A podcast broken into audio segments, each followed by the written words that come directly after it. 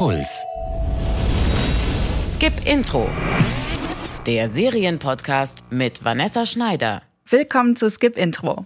Und das, also das Intro skippen, solltet ihr bei der folgenden Serie auf gar keinen Fall machen. Das ist nämlich in jeder Folge ein bisschen anders und super schön gestaltet. Man sieht den Kopf vom Psychoanalytiker Sigmund Freud als Marmorskulptur. Und je nachdem, worum es in der jeweiligen Folge geht, wird der Marmorkopf zerschmettert, gespalten, gespiegelt und, und, und. Richtig cool. Achtet mal drauf. Freud ist die erste österreichische Netflix-Serie, co-produziert mit dem öffentlich-rechtlichen ORF und umgesetzt vom Macher von vier Blogs, Marvin Krenn. Und ob die Serie so eindrucksvoll ist, wie das Intro verspricht und was sich der Showrunner Marvin Krenn dabei gedacht hat, das erfahrt ihr jetzt.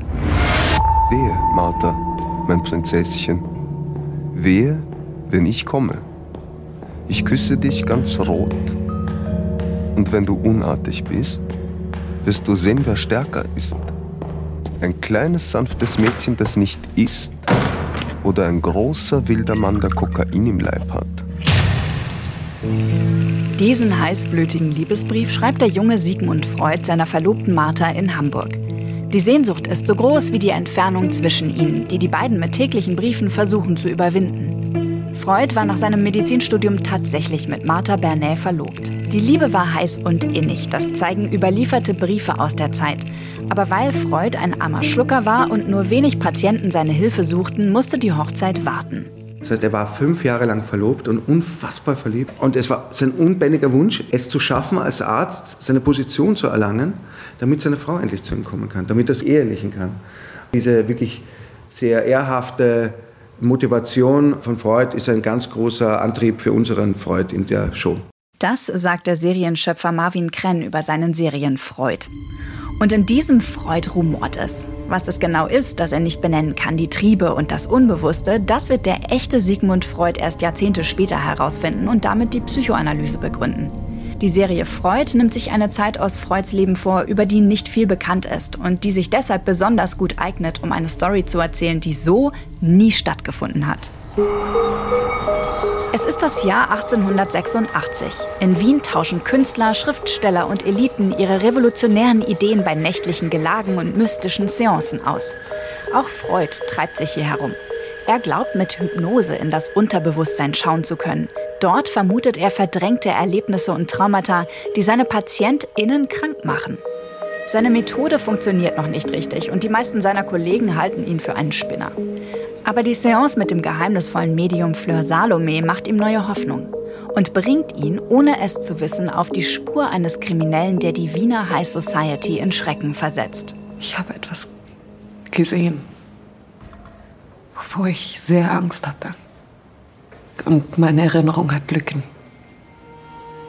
Wie viel Zeit? Absenzen. Helfen Sie mir? Dr. Freud, Nervenarzt, behandeln Sie mich. Freud ist fasziniert. Er wittert die Chance, seine Forschung voranzubringen. Er folgt den Hinweisen von Fleur Salome und kreuzt immer wieder die Wege zweier Polizisten. So wird er schließlich zum inoffiziellen psychologischen Berater wie ein Profiler aus Criminal Minds. Der Österreicher Robert Finster spielt diesen fiktionalisierten jungen Sigmund Freud. Und der wird euch genau wie mir garantiert im Kopf bleiben.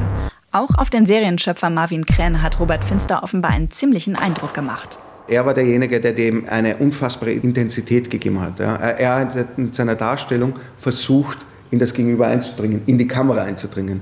Er hat sozusagen in seinem Spiel äh, den Raum verändert. Und das war spannend. Und sein Look und sein alles war so, wo ich mir gedacht habe, aus dem kann ich es machen. Ja. Und tatsächlich habe ich wirklich viele Runden gebraucht, um ihn durchzusetzen, weil die Sender wollten einen bekannten Namen haben und die haben mir da noch am Anfang noch nicht ganz vertraut und ich war persistent und gesagt, da gibt es keinen Weg vorbei. Ich mache diese Show nur mit Robert Finster. Dass Marvin Krenn überhaupt auf Finster gestoßen ist, hat er seiner Mutter Brigitte Krenn zu verdanken. Die ist eine sehr bekannte österreichische Schauspielerin und spielt in der Serie auch die Vermieterin von Freud. Sie hatte Robert Finster an einem Theater gesehen und ihn fürs Casting ins Spiel gebracht. Die Serie erzählt gleich mehrere Geschichten parallel. Etwas, was so in einem Film niemals möglich wäre, sagt der Showrunner Marvin Krenn. Wir kennen überladete Filme und das funktioniert nicht. Aber das Tolle halt an einer Serie ist, dass man genau das kann. Man kann sich verzetteln. Also das tun wir natürlich nicht.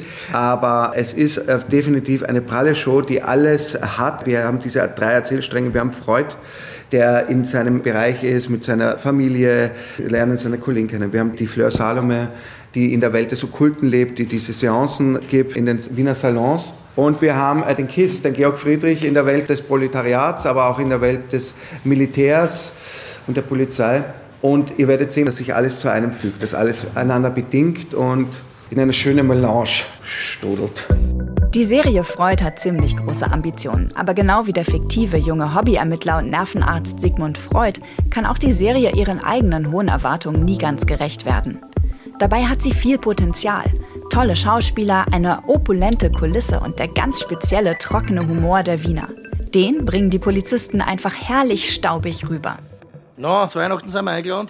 Jetzt sind sie nicht so harsch, ich will ihnen doch nur helfen. Aber wer wissen will, wie die Psychoanalyse entstanden ist, ist bei Freud an der falschen Adresse. Die Serie ist eher lose an Freuds Theorien angelehnt und streift zumindest visuell seine Ideen. Aber die vielen surrealen, rätselhaften Traumsequenzen geben uns keinen wirklichen Einblick in die Abgründe der menschlichen Psyche, sondern sehen vor allem cool aus. Die ziemlich verwirrende Krimi-Story und Freuds Forschung finden zwar am Ende irgendwie zusammen, nur leider erklärt die Serie das merkwürdige Verhalten einiger Figuren einfach mit übernatürlichen Kräften weg. Für eine Erzählung über mystische Folklore und Aberglaube hätte ich aber, ganz ehrlich, eine historische Figur wie Sigmund Freud nicht gebraucht. Vielen Dank an meine liebe Kollegin Bettina Dunkel, die bei der Berlinale das Interview mit Marvin Krenn geführt hat. Ihr merkt's, mich hat Freud nicht so umgehauen. Ich habe ähnliche Geschichten einfach schon zu oft gesehen. Hannibal und auch die History-Serie The Alienist zum Beispiel haben aus einem Psychiater einen Profiler gemacht und denen gelingt diese Erkundung des Unbewussten viel logischer und eindrucksvoller. Ich habe übrigens noch einen Podcast-Tipp für die Filmfans unter euch. Bei Nie im Kino kramt meine Kollegin Christina Wolf ganz tief in den vergessenen Archiven und Kellern von Hollywood und erzählt euch von den Filmen, die es nie ins Kino geschafft haben. Das sind richtig lustige, zum Teil tragische und dramatische Geschichten von irren Ideen und vom Scheitern. Und bei einigen habe ich mir echt gedacht, puh, ey, gut, dass die nie umgesetzt worden sind. Oder hättet ihr gerne gesehen, wie der putzige Hase Roger Rabbit gegen die Nazis in den Krieg zieht?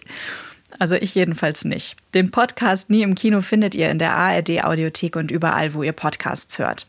Freitag habe ich für euch auch schon die nächste Folge mit ein paar nostalgischen Serientipps für die soziale Isolation. Bis dahin bleibt gesund, meidet Menschen und guckt lieber zusammen eine Serie, zum Beispiel über einen gemeinsamen Videocall. Fortsetzung folgt. Jede Woche neue Serientipps auf deinpuls.de slash skipintro.